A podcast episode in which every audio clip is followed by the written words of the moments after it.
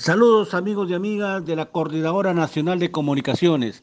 Desde Santa María de Nieva informamos que los productores y productoras del agro acordaron presentar este jueves 21 de abril la agenda agraria en la asamblea en la que participarán el Comité de los Pueblos Originarios Aguajón, Guambisa e Hispanohablantes con representantes del Poder Ejecutivo.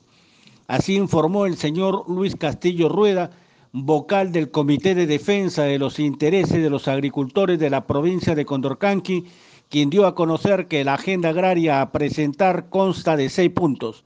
Los puntos priorizados son saneamiento físico, legal y titulación de los predios y parcelas agrícolas, reactivación del proyecto especial de desarrollo integral Condorcanqui y Masa, implementación de una plataforma de servicios agrarios con maquinaria agrícola como un primer paso para la industrialización del agro y creación de dos oficinas agrarias, una en el distrito Río Santiago y otra en el distrito Cenepa, para descentralizar los servicios de extensión técnica.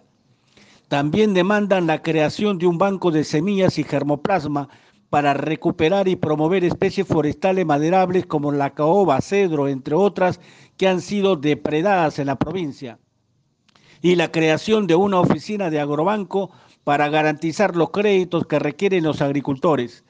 Castillo Rueda dijo que los gremios agrarios no han sido invitados formalmente por el alcalde para esta asamblea de este jueves 21 de abril, pero asistirán de todas maneras para plantear la agenda agraria a los representantes del gobierno nacional, especialmente al representante del Ministerio de Agricultura y Riego.